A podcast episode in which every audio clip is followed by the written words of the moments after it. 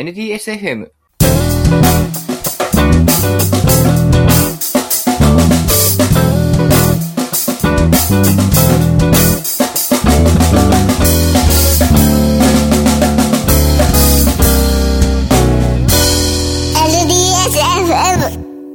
本日のゲストは松井さんです。よろしくお願いします。よろしくお願いします。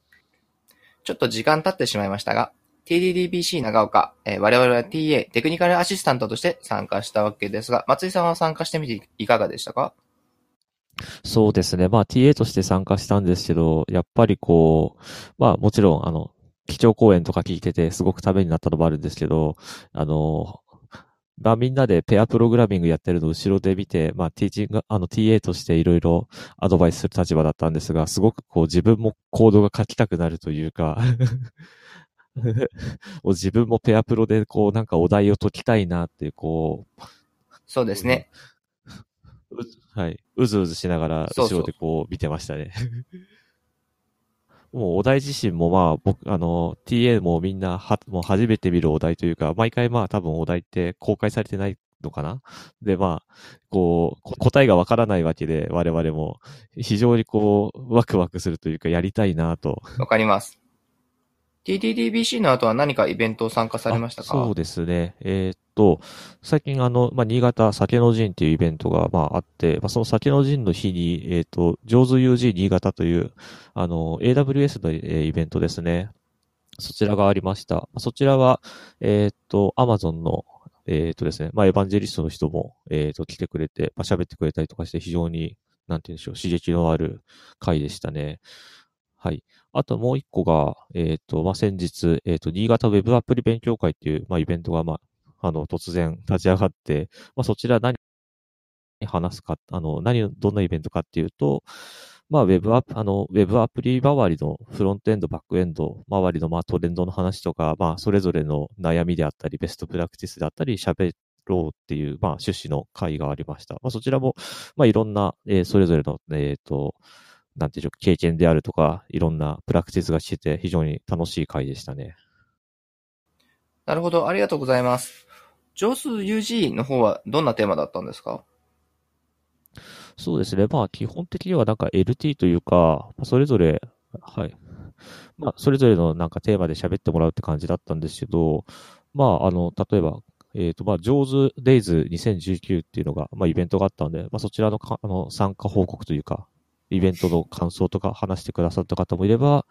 まあ、なんか自分が最近、あの、やってみたよっていうような、えーやってみたネタを紹介する人もいたり、まあ、そうですね。その他にも、まあ、まあ、ちょっとあの、課金のネタということで、ちょっと Amazon の課金に関するところのネタを喋ってくれた人とか、まあ、そんな感じのテーマでしたね。あの、エヴァンジェリストの方が喋ってくれたのは、えっ、と、まあ、Amazon のサービス自身、あの、AWS のサービス自身の、まあ、しょの概要というか、の紹介プラス、まあ、その、え、Amazon のなんか、あのーえっ、と、文化的な話とかですね。まあ、アマゾンのこういうふうに人事の評価やってますよとか、そういったところの話もしてくれて、まあ、非常に、えーためになる話でしたね。へえ、人事評価の話って面白いですね。そうですね。なんか人事評価というか、まあ、アマゾンはこういう基準で、まあ、人事評価してるとか、まあ、採用の際もこういうところしか絶対聞かない。あの、なんか、やっぱりこう、採用の際も聞く、こう、観点っていうのが決まってて、それ以外は絶対に聞いちゃいけないっていうふうになってるらしくて、まあ、その辺の話も、はい、してくれました。それはなぜでしょうね？なぜとか、まあ多分、ちょっと、ちょっと言ってたかもしれないけど忘れちゃった部分もあるんですけど、まあなんか、やっぱり採用のプロセスを均一にするというか、そういうところもあるんじゃないですかね。へえ、面白いですね。その後は酒の陣行かれたんですか？あ、そうですね。ちょっと僕は行かなかったんですけど、ま、ま、ま、まあ多分ほぼ、ほぼ僕以外の、あの、他の人は、え酒の陣にそのまま流れていって、あの、お酒を飲んで、はい、帰ったみたいです。ありがとうございます。ウェブアプリ勉強会の方はいかがでしたか？あ、そうですね。ウェブアプリ勉強会ということで、えーっとです。まあ、えーっと、まずテーマとしては、えーっと、主催者の方が、えーっと、まあ、ちょっと実際にこう携わってる案件で、まあ、えーっとですね、えーっと、まあ、担当してる人が、こう、あの、いきなりこう、フロ、古いフロフロントエンド部分を、えー、 React とか、えー、サスリーを使って急に修正をしてるんだけど、まあ、特にテストを、あの、自動テスト書いてないとか、えー、そんな感じでやってて、だか若干のデグレが落ちてるというか、元々の、あの、振る舞いを満たしてないような動きをしてるという感じになってて、まあ本人はそれがリファクタリングだと固くなり呼んでいるんだけど、それ違うよねっていう、まあやつなんですけど、で、まあ実際それをまあうまくいく、あの、回すとしたらどういうふうにすればよかったのかなというようなテーマで、それぞれ喋ったりとかですね。もともとは何で書かれてたんですかね？あ、なんかもともとはですね、あの、ピュアな JavaScript だったり、あと jQuery だったりと、まあ、まあ、その二つが混ざってるところにさらにReact を混ぜたっていうでも確かに、先日 TDD ブートキャンプでも話題に上がりましたけど、ビューのテストって難しいですよね。まあ、そうですね。そうですね。まあ、まあ、この時に僕が一応喋った内容としては、まあまあ、リファクタリングというか、まあ、 React に置き換えるのもいいんだけど、多分、その、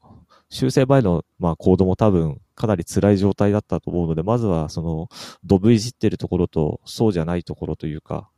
えっ、ー、と、はい。あの、モカとか、ジェスト、まあ、ジェスト、まあ、ジェストだと何でもできちゃうか。えっ、ー、と、単純な、こう、関数単位で、えっ、ー、と、この数字が入ってきたら、これが返すみたいな、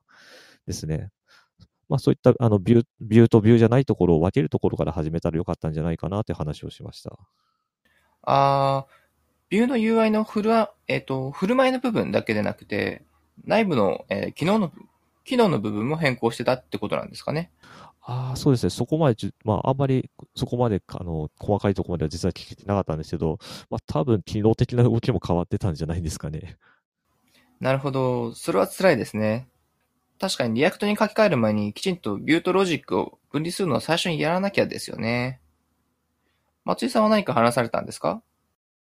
あ、まあ、いや、僕はですね、ちょっとあまり準備もできてなくて、特に LT なんかも、あの、せずに、まあ、その、特定のテーマに対して、まあ、みんなで喋るところで喋ったとか、そんな感じですね。なるほど。 React、Vue.js 以外に何か面白い話ってありました？そうですね。まあ、テクノロジーの話ではないんですけど、そういう、あの、実際の経験の話で、あの、10年ぐらいやってる、その、オンラインウェブショップというか、があって、まあ、それをずっと、上は回収回収やってるんです。だけど、その、まあ、スクラップビルドっていう選択肢も、まあ、まあ、常にこう、あるわけじゃないですか。これ直すぐらいだったら、ゼロから作った方が早いよ、みたいな。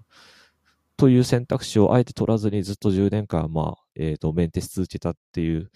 話の、要はそ、まあ、どうしてそういうふうにしたかっていう、えっ、ー、と、まあ、話をしてくださった方がいて、それはすごく印象的な話でしたね。そうですよね。作り直すかどうかって悩ましいですよね。10年同じエンジニアが関わってたんですかね。そうですね。ちょっとその辺、え同じエンジニアがずっと携わってるかって話は聞けてないんですけども、まあ、やっぱりその細かい振る舞いとかはどうしてもスクラップビルドしちゃうと変わっちゃうとかっていうところもあったりして、まあ、とにかくその安定性とか、その辺をすごく重視してて、なんて言うんでしょう。うん。まあ、動きがずっと変わらないこととか、まあ、そういったところを重視しているから、まあ、スクラップビルドは、まあ、時々そういう、こう、スクラップビルドした方、した方がいいんじゃないかっていう話も出てはくるけど、まあ、いや、そこでいろいろ判断した結果、ずっとしないで、まあ、10年ぐらい、えっ、ー、と、そのサイトを、えっ、ー、と、維持してるよって話ですね。あ、すいません。JS の方の話かなと思って聞いてたんですけど、これってバックエンドの話も含めた話でしょうかね？あ、そうですね。確か PHP のシステムですね。あそうするとそうですね。フロントエンドだけの話であれば、デザインを新しくするっていう意味でも、まあ、作り直すのもありかなと思ったんですけど、バックエンドも含めて話となると、ちょっと話が変わってきますね。まあ、その辺も、あの、もともとピュアな PHP で書かれてたらしいんですけど、あの、そこにこう、例えばスマーティーというテンプレートエンジンを入れるとか、で、はたまた、まあ、ケーク PHP を入れるんだけども、まあ、全部に入れると当然スクラップビルド状態に近い状態になっちゃうから、こう、部分的に適用するとか、まあ、そんなことをしたっていう話をされてましたね。あー、なるほど。あフロントエンドとバックエンドが綺麗に切り離されているようなシステムであれば、どちらかを書き直すっていうのはまだやれそうなんですけどね。そうですね。もうフロントからバックから、まあ、なんていうんですか、両方に影響があるっていうものですね。御社もウェブサービスをやられていると思うんですけど、フレームワークをリプレイスしようみたいな話はあったりするんですか？うんまあ、なんて言うんでしょう。まあ、たまにこう、まあ、変えたいねという話はしたりするときもあるんですけど、まあ、やっぱりちょっと全部ガラッと作り変えちゃうっていうのは難しいよねっていうのが実情ですね。ただ、新しい機能とかを部分的にその、まあ、既存の API そのまま使うんじゃなくて、こう、AWS 側にラムダとかで実装するとか、そういったことは最近よくやってますね。先ほどもちょっと話題に出てきたんですけど、松井さんのところは UI のテストってやってたりしますか？そうですね。えっと、まず、単純な関数単位のテストは、そのモカとかチャイとかを使って、まあ、えーテスト書いてます。で、えっと、あとコンポーネント単位ではですね、まあ、テストとはちょっと違うんですけど、あの、ストーリーブックっていう、えっと、やつを使って、まあ、部品単位で、例えばこのボタン、あの、このボタンがこの状態だったらこうなるみたいな、まあ、いろんなパターンを、パターンごとの、まあ、動作確認とかですね。まあ、その他にも、クロスブラウザのテストも、まあ、それを使えばできるんですけど、やっぱりアプリの中に部品組み込んでから動作確認するって結構大変なんで、部品単位で確認するっていうのは Storybook 使ってますね。おーこの Storybook っていうのは僕初めて聞いたんですけど、 React のコンポーネントの動作を確認するようなものですか？そうですね。あの、まあ、 React とか、まあ、 Vue も使えるんですけど、その、そこで定義するようなコンポーネントの単位で、こう、ま、まさに Storybook って名前の通り、ストーリーを定義するんですね。はい。で、例えば、まあ、リストとかを、よくあるユーザーリストみたいな、こう、部品があったとして、ユーザーが0の場合と、まあ、い1人の場合、100の場合って、まああ、いろんなパターンがあると思うんですよ。それをストーリーとして定義して、えっ、と、置くと、まあ、その、えっ、と、ストーリーブック起動すると、普通のウェブサーバーが内部的に立ち上がるんですけど、それをブラウザ上で開くと、あ、えっ、と、左の方にそのストーリーが一覧で出てきて、ポチって押すと、あ、0件の場合はちゃんと、あの、ユーザーが存在してませんって表示されるとか。で、1人の時はちゃんと出てるねとか、100人の時はちゃんと出てるねっていう、まあそういった動作確認ができるっていうツールですね。なるほど。今 URL 開いて見てるんですけど、コンポーネントの表示って大体表示するデータが必要じゃないですか。ストーリーブックってサンプルデータも与えてくれるんですか？あ、そこはもう、あれですね、自分で書いちゃう感じですね。JavaScript、あの、ストーリーブック自身も JavaScript のコードなんで、あの、即興でダミーデータを書いて投げ込んだりとか、まあ、あと、J、JSON を事前に用意しておいて、そのまま JSON ファイルをリク、あの、インポートして渡してみるとか、まあ、そんな使い方ですね。うん、なるほど。うん、どういうところが便利なんですかね？そう、まあ、結局ストーリーブックいいところというかは、あの、その部品に対してこういうデータを与えたらこうなるっていうのが自分で全部コントロールできるっていうのが非常にいいところで。うん。こういうストーリーブックみたいなやつを自分で簡単なウェブサーバー立ち上げて、インデックス HTML にコンポーネントを配置して、動作確認するみたいなこともできると思うんですけど、やっぱりそういうの大変なんですかね？そうですね。まあ、やろうと思えばできなくはないと思うんですけど、うん、まあ、やっぱり、まあ、DSL っていうか、ストーリーブックっていう、もうそのツールがサポートしてる書き方が比較的いい感じに書きやすかったりとか、まあ、いろいろ便利な関数があったりとかするので、まあ、自前で用意してもいいけど、ストーリーブックに頼った方が楽ちんかなって感じはしますね。例えばコンポーネントが Redux のストアに依存しているような場合でも利用することってできるんですか？うんまあ、なんて、リまあ、リダックスのストアから、まあ、こういうデータが来るはずであるっていうのを前提にストーリーを書く感じになりますね。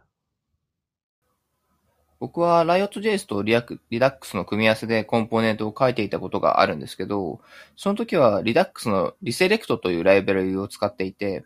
で、コンポーネントの中で直接ストアのデータを参照してたんですね。そういうような環境でもストーリーブックは有用なんですかね。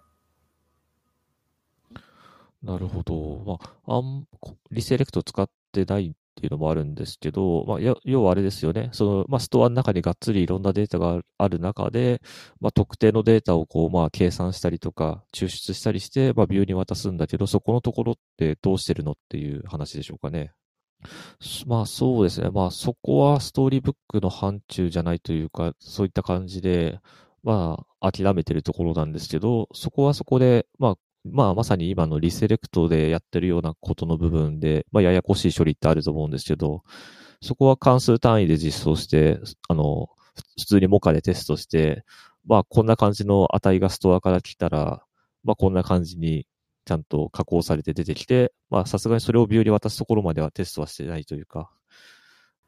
そんな感じですね。なるほど。ストリーブックが使えるような設計でコンポーネントを作れば管理はしやすそうですね。そうですね。まあ、ストーリーブックあるあるとしては、だんだんストーリーブックの方が、こう、メンテが遅れてというか、してな、あの、修正してなくて、だんだん割れ窓状態というか。ああ、そういうことも起こるんですね。はい。そうですね。まあ、あるっちゃあるんですよ。その辺は、えっ、ー、と、今、あの、実装してるコード大体フロータイプで書いてるので、まあ、少なくとも型のレベルでぶっ壊れることだけはなんとか防いでるって感じですね。そう。フロータイプちょっと不満があるんですけど、あの、ドムの定義あるじゃないですか。あれが完璧じゃなくてですね、ウィンドウオブジェクトの定義がなかったりして、えー、サポート状況が悪いなとか。ああ、はいはい、そうですね。毎回即興でウィンドウオブジェクトの型書いてますね。必要なもんだけ。はい。そうですね。最近のなんか、えっ、ー、と、いろんな、えっ、ー、と、ライブラリとかフレームワークの流れを見ても、なんかタイプスクリプト対応しちゃった、した話はよく聞くって感じで、なんか全体的に流れがタイプスクリプトに傾いてるのかなって感触はすごくありますね。まあ、前々からタイプスクリプトの方が強いなとは思ってたんですけど、トランスファイルはしたくないなという気持ちがあって、フロータイプ使ってんですよね。ちょっと残念なんですよね。あ、話がずれてしまいましたけど、ストーリーブックいいですね。UI の振る舞いなんかはストーリーブックで確認して、ロジック部分はユニットテストでしっかりテストする。それができるように設計するのが良さそうですね。そうですね。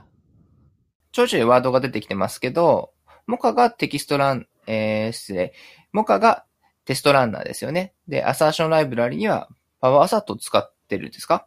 はい。あの、まあ、アサートするんですけど、アサートした結果がすごく見やすく、あの、表示してくれるんですよね。そう。パワーサートは随分前ですけど試したことがあって、インストールにめちゃめちゃ苦労した記憶があるんですよね。今そんな大変じゃないのかな？ああ、そうですね。まあ、最近、インストールは、まあ、そんなに変わってないのかな。まあ、僕はあの、そういうなんか、ビルド環境とか そういう環境を整えるのが趣味みたいなところがあるんであの、苦労してても多分楽しいと思いながら苦労してるので 感覚がないんですけど。達成感ありますよね。そうですね。あの、動いたのがすごくわかりやすいので あと、キーワードとして DocZ というのを挙げてもらってますね。あ、はい。そうですね。これはまあ、実際仕事では使ってなくて、これも私が趣味で触ったりしてる触ったやつなんですけど、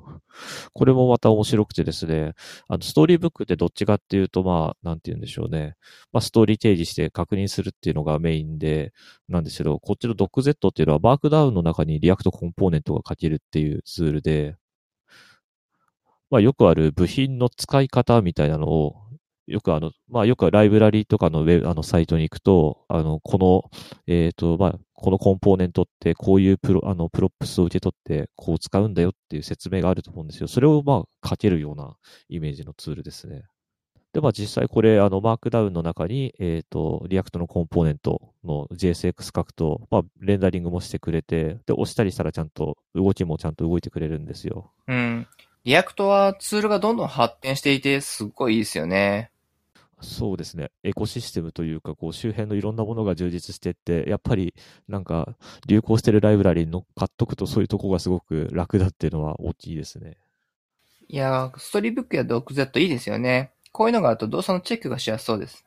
そうですね。あと結構うちの会社でやってるのは、これ使うとあれなんですよ。マークアップエンジニアの人と分業がすごくしやすいんですよ。まあ、とりあえずざっくりこう、こういう部品作るっていうのを、まあ、あのデザインツールかなんかで事前にまあ、絵でまず起こすと思うんですけど、その後、じゃあとりあえずその部品だけストーリーブックで作っといてお願いして、まあ、その間に、えっ、ー、と、その繋ぎ込むような、えっ、ー、と、リダックス側のコードを、まあ、あの、JS 書く人が書くみたいな、そんな感じの分量がすごくしやすくて、ストーリーブックおすすめですね。ああ、なるほど。Web のフロントエンドもビュー実装側の人と、なんていうかロジック実装側の人とに分かれる傾向があって、こういうツールがあると分業がはかどると、そういう感じなんですかね。そうですね。やりやすくて、そしてまあ、まあ結果的には保守性も比較的多分高くなるというか、僕、最近まで、 React とか Vue ってシングルページアプリケーションを書くためのものだと思い込んでたんですけど、単純にテンプレートエンジンとして使っている人たちもいるんですね。ああ、そうですね。まあ、実は、あの、うあの、私のウォーターセルのウェブサイトも先日リニューアルしたんですけど、あのはい。バックエンドが実は、あの、ビューというか、Next.js、おー。あ、すいません。Next.js は坂文さんに教えてもらったんですけど、ちょっと忘れちゃって、Next.js ってどういうものでしたっけ？まあ、えっ、と、まあ、内部的には Vue.js を使っているものなんですけど、あの、えっ、と、イメージ的には何て言えばいいんだろうな。まあ、ルーターが入ってるイメージでいいんですかね。もう、ポンとこう、例えば、えっ、と、 index.vue みたいなのを特定のディレクトリに作ると、まあ、その結果がちゃんとこう、 index.html として出力されるみたいな。で、about, about.vue っていうのをまたその pages っていうフォルダに追加して書いておくと、あの about.html みたいな、えっ、と、ページが作られるみたいな感じで、なんかウェブサイトの構築とかに割といか簡単に、えっ、と、使える感じですね。ページのホスティングにバックエンドは必要なんですか？あ、えっ、と、バックエンドも、えっ、と、多分ですけど、サーバーサイドレンダリングも対応してますが、あの、コマンドラインかなんかでこう実行して、あの、HTML を生成しちゃうこともできるんですね、スタティックな。なんで、実際うちのサイトは、あの、ビルド走らせて、スタティック、あの、静的な HTML を生成して、それを S3 にポイって投げて、ビューの処理もまあ多分、クライアントサイドで走ってはいるんですけど、まあ個別の1ページ1ページごとの HTML はちゃんと生成されてる感じですね。あー、なるほど。じゃあ、Next.js でビルドしたものを CDN などを使ってホスティングすることができるんですね。Next.js ってツールですかね？サービスかと勘違いしてましてたんですけど。そうですね、ツールというか、まあライブラリーというか、はい、あの、YARN インストールとか NPM インストールで追加するようなものですね。あれ？あれ？っていうか、Vue.js なんですか？ああ、そこ気づいてしまいましたか。あの、完全に、あの、僕とかの趣味で、 Vue で書いてしまったんですけど。はい。あの、ああ、そうか。アグリノートの方じゃなくて、ホームページの方か。あそうですね。あの、ただのウェブサイトなんですよ。あの、 React とかだと、例えば Next.js とかですね。あと Gatsby とか、まあ、あの、 React の世界にも React のその静的ウェブサイトを作るようなツールはあるんですけど、まあ、Next なんか流行ってるし、やってみよっかっていう感じで、ちょっと、あの、会社のコーポレートサイトは、はい、あえてそれを使ってみました。はい、さすがにプロダクト本体の方にはちょっと勇気がなくて、ビューはちょっと取り込めないんですけど、まあ、会社のコーポレートサイトだったら完全に独立してるんで、うん。チャレンジしていいかなと思ってやっちゃいました。いいなぁ。それも面白そうだなうちも最近コーポレートサイトを更新したんですけど、あの、GitHub ページスが使いたかったので、ジキルを使ったんですね。ジキル、あれ？と、確か、あれ、ヤムルでしたっけ？なヤムルでこう、あの、書いたものがウェブサイトになるんでしたっけ？違いましたっけ？えっと、マークダウンですね。あ、マークダウンか。ジキルは、ブログなどを簡単に追加できる仕組みが整っている感じです。あ、実は Next も、あの、デフォルトではマークダウン対応してないんですよね。で、まあ、ただ、あの、頑張ってバックエンドでこう、マークダウンを変換して、こう、ページと、あの、ウェブページとして使えるような仕組みも、まあ実は今回のウェブサイト構築するときにえ実装しました。はい。で、で、まあ、時期と比べて多分楽しいところの一つがですね、まあ、ビューで書けるっていうことで、あの、UI 側にこう、楽しい動きとかを追加するときに、まあ、そのままビューでただ、ただ実装しちゃえばいいっていうのがあって、あーちなみに、コーポレートサイトは僕が作成してるわけじゃなくて、えっと、大枠を決めて外注したんですよね。それで先方からビューで書きたいという要望もあったんですけど、じゃあフロントエンドのエンジニアっていなくてですね、チキルとビューが混ざると多分ですね、受け取った後に保守するのが大変なんだろうなと思ったんで断ったんですよね。ああ、まあ、僕はもう、まあ、坂文さんもいるし、まあ、僕と坂文さんいれば、まあ、とりあえず二人いるから大丈夫でしょっていう 感じで、はい、言っちゃいましたね。その辺は羨ましいなって思いますね。あと、うちって、ちょくちょくプレスリリースを打つんですけど、それをビジネスサイドの人にやってもらいたいんですよね。で、GitHub で編集してもらって、PR 作ってもらって、それをマージしたら更新するみたいな流れで、そういう意味でも、これ以上難しいパーツを増やしたくなかったっていうのがあるんですよね。そうですね。まあ、ちゃんと CI 整えたら、ひょっとしたら、まあ、その今、Next の構成でもできちゃうかもしれないですね。マークダウンどう書いたら、勝手にビルドが走って、まあ S3 に勝手に更新かけるとかまで、まあ、まだ、うちの会社はそこまでまだ、あの、試合周り整えてはないんですけど、多分、理論上はできる気がしますけど、まあでも、整えるのは多分結構大変というか ですね。まあ、すでにジキルで、あの、そういう基盤があるんだったら、そっちの方が断然楽だと思います。そうですね。ユニットテストとコンポーネントのテストについて話してきたんですけど、うん。E2E テスト、エンドトゥーポ、えー E2E テストやられてますか？そうですね。えーっと、えーやってはいるけど、自動化はしてないというか、あの、手動によるあのチェックリストとか作って、あの、まあ、人間が目視でやるという E2E テストしかやってないです。セレリウムとか使ってのその自動化とかはまだできてないですね。うーん。松井さんは、その E2E テストの自動化についてはどのように考えてますか？まあ、僕の考えというかは、やっぱり、まあ、やった方がいいというか、うん、できるならもちろんやった方がいいとは思ってるんですけど、やっぱりテストケースのメンテナンスとかですね、こうどんどん UI が変わっていくのに追従してテストケース直したりするのがすごく大変そうだなっていうのがあったりとか、あとテストって結局、あの、テストを書いた分しかテストしてくれないわけですよね。なんでこう、まあ、そ想定外の動きというか、なんかすごいトリッキーな、こう操作をしたときにこうなるっていうのも、テストケースで書くあの書くって多分難しいと思いますし、うん。あとやっぱりこう、まあ、人が見たときしか気づかないような気づきではないですけど、例えばブラウザ間で表示が違うとかう、ーん、そうですよね。なんか、うん。なんか正しい正しくないだけで割り切れないような、こう、微妙なラインの、なんか、バグというか、あの、不具合というかがあったりするんで、そういった時にそれ、そこまでまあカバーできないと多分思うし、というところでまあちょっとまだコストと得られるものっていうのが、まあ、ちょっとまだ割に合わないのかなと思ってちょっと手が出せてないって感じですね。なんで逆にこう、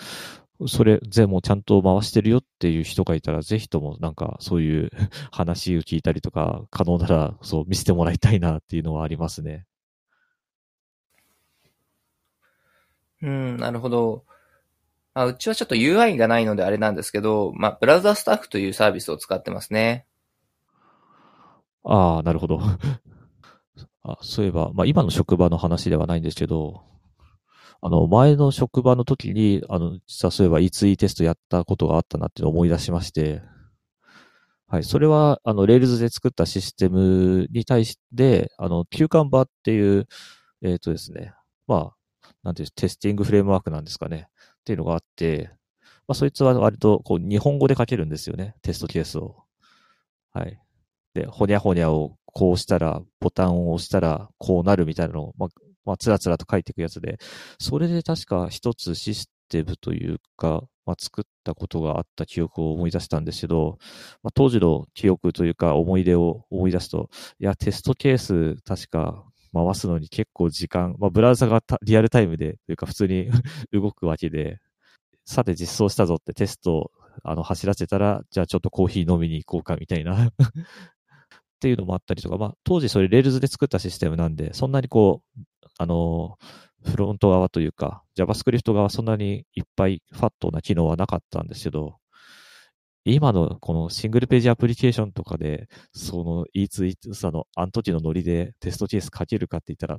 ちょっとしんどそうだなっていう気持ちもあって、そうですね、その辺、もう今のバリバリ SPA の時代のえっ、と、アプリに対して、そういった E2E テスト自動でやってるよっていう話、ぜひとも、えー誰かしてくれるとすごく嬉しいですね。ああ、なんか昔にですね、iOS で、のテストでちょっと聞いたことがあって、UI テストをするときに実際の画面遷移と、あの、画面に乱れがないかとかをチェックするらしいんですけど、その、全部のテストが終わるのを、あ、その自動テストを走らせて、えっ、と、全部のテストが終わるのを待ってたら、その2時間とか3時間とかじゃ終わらないって言ってて、どうしたかっていうと、まあ、夕方ぐらいにテストをこう、バンと走らせて、で、一晩かけて膨大なテストを実行して、で、それを全部スクリーンショットで保存して、で、翌日出勤したら、手分けしてそのスクリーンショットをこう、目でチェックするみたいな、やり方をやってる人たちがいましたね。ああ。それに近い話だと、まあ、あの、まあ、リグレッションテストっていうんですかね、回帰テストの文脈になるんですけど、画像をこう生成して、まあ、スクリーンショット撮るじゃないですか。それを前回分のスクリーンショットと、まあ、今回のスクリーンショットをこう比較して、まあ、差分が一定の範囲内だったら、まあ、良しとするというか。はいはいはい。七億さんですね。はい、で、まあ、あ、そうですね。七億さんです。そうです。で、それは、まあ、それでぶっ壊れてないかっていう確認をするみたいな、はい。まあ、その辺やってましたけど、まだちょっとプロダクトの方でそれはまだ組み込めてないですね。そう。前に NDS ミートアップか何かで話してくれて、あれ面白かったな確かに画像を比較すると、えー、まあそういう環境が作れれば必ずしもその目視でチェックする必要ないですもんね。そうですね。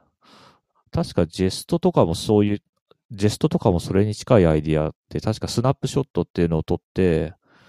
そそうすると、あの、まあ、画像じゃないんですよ。あの、バーチャルドームの、あの、データ構造というか、内部データのスナップショットを確か取ってくれて、それを比較するっていうのは確かできたような気がしますね。ああ、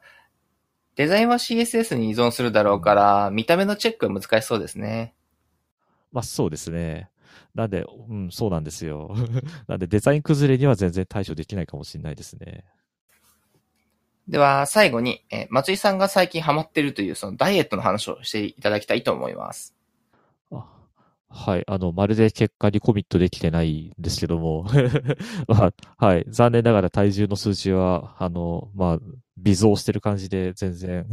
結果は出てないですけど、まあ、毎週走るように、まあ、してるっていうのがまずあっ、あ、これはもう、どんぐらいかな？半年ぐらいかな？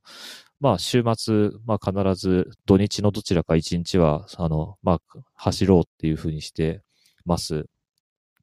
で、まあ、その辺も、まあ、ただ走るだけだと、まあ、モチベーションはあまり上がらないっていうのもあるんで、あの、ランタスティックっていう、あの、アプリを使って、まあ、自分がこう、どういうコースを走ってて、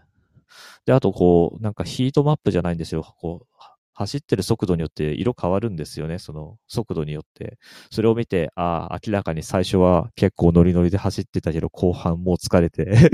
明らかに速度下がってんなとか まあそ、はい。そんなのを見て楽しんでますね。なるほど。位置情報を取らないといけないと思うんですけど、ツールは何を使ってんですか？あ、多分 GPS 使ってますね。あじゃあ iPhone か何かを使ってるんですか？あ、そうですね。そうです。あの iPhone のアプリ使ってて、あの iPhone で多分あの GPS と多分モーションセンサーとかを使って合わせてるのかなと思うんですけど、はい。なので結構、あの、多分電池の減りは早いかもしれないですね、そういう意味では。ああ、最近 iPhone 大きいじゃないですか。邪魔かなって。あなんとですね、僕使ってるのですね、iPhone 8、8プラスなんですよ。めちゃめちゃ大きいじゃないですか。そう、めちゃめちゃでかいんですよ。そう、でもまあ、まあ気にせずにポケットに、あの、ジャージのポケットに突っ込んで走ってますけど、まあ、まあ、でかいですね。ダイエットといえば、その、一時期、笠原さんが完璧にコントロールされたダイエットをしていて、すごいなと思ってました。ね、もう僕は、もう、むしろ逆というか、もう、とにかく毎週やるって心に決めて、あの、なんていうか、こなしてるけど、結果とかは特に気にしないっていうスタイルで。ああ、すごく健康に良さそうですね。まあそうですね。あの、まあやっぱりとりあえず、まあ結果じゃなくて継続は力なりじゃないですけど、とりあえず続けることにちょっとフォーカスして、あのさっきの話でも出た、 ToDo、あの ToDo リストの中にこう毎週、毎週のリマインダーとして走るっていうのが入ってて、で、たまにサボった時とかはちょっと悔しい思いをしながら、こう延期のボタンを押すって感じですね。ああ、なるほど。そういう時は延期になるんですね。そうですね。でも、新潟って天気悪いじゃないですか。雨の日ってどうしてんですか？そうですね。もう諦めるっていう選択肢のことを選んでるんですけども。なんで、あの、まあでも今年の冬は割と天気良かったんですよね。なんで、結構、はい。冬でも走れる日が結構多くて、まあ、なんでまあ、真冬の間ずっと走れなかったってことはなかったですよ。それでもまあ、時々やっぱり土日どっちも天気いまいちってことはあるんですけど、まあ、そしたら仕方ないなーって言いながら、まあ、あの、家でゴロゴロするという 形になってましたね。ストレスない感じでいいですね。あと最近、ニンテンドースイッチのフィットボクシングかな？をやられてるんですよね。そうですね。スイッチのゲームで、まあ、あの、会社、会社でも多分何人か、あの、うちの会社でやってる人いるんですけど、まあ、はい。あの、ニンテンドースイッチのジョイコンですかね。あの、左右にこうついてるコントローラーを分離して、まあ、右手と左手に持って、えっ、ー、と、こう、画面のナビゲーションというか、こう、音ゲーみたいにこうリズムに合わせて、こうパンチをしたりとか、あとはこう、こうダッキングとか言って、こうちょっとスクワットっぽい動きじゃないですよ。下にこう、避ける動きしたりとかしてってやつなんですけど、まあ、すごくですね、体に来るというか、もう、一番最初やった時もそうなんですけども、腕が筋肉痛になったりとか、太ももが筋肉痛になったりとか、かなり効きますね。まあ、運動不足なんだ。原因は運動不足だっていうところにもあるかもしれないですよ。へえ。ゲームだからどうしても、ふわっとプレイしちゃって、はい、あんまり体に負担かかんないんじゃないかと思ってたんですけど、よくできてるんですね。はい、ああ、作った人の話というか、あの記事でも見たんですけど、まあ正直ゲームなんで、あのモーションセンサーなんで、あの、なんかサボろうと思えば軽くこう、なんか、あの腕だ、腕のなんか動きだけ軽くヒュッてやって、まあやることもできるんですけど、まあ別になんか、そういう、そういうゲームじゃないというか、ゲームやる人は、まあ完全にぼ、あの、ダイエットとか、そういったエクササイズ目的でやってるから、まあサボらないでしょうっていう性善説で、なんか成り立ってるらしいですよ。なるほど。で、まあ、まあ、その性善説の通りに、まあ僕も頑張ってちゃんと動いてるんですけど、まあ結果すごく足とか腕が痛いっていうすげえき、あの体重は減ってないけど少なくても、なんかあの、筋肉痛って形では体にフィードバック確実に来てるっていう感じがしますね。筋肉つけるのっていいって言いますよね。なんか代謝が良くなるし。なんか、ひょっとしたら筋肉がついて脂肪が減ってるかもしれないですよ。ああ、そう、そうあってほしいですね。あの、やるとですね、こう、カレンダーみたいなのが、こう、ゲーム内にあって、じゃあ今日、今日一日のエクササイズ終わったから、こう、パンチをして、スタンプを押そうみたいなのがあって、こう、えいってやると、その日にこう、スタンプがつくんですよ。なんで、こう、サボると、ああ、この日はサボったんだなっていうのが一発で見てわかるっていういいですね。ランタスティックとかもカレンダーで実績見れたりするんですか、はい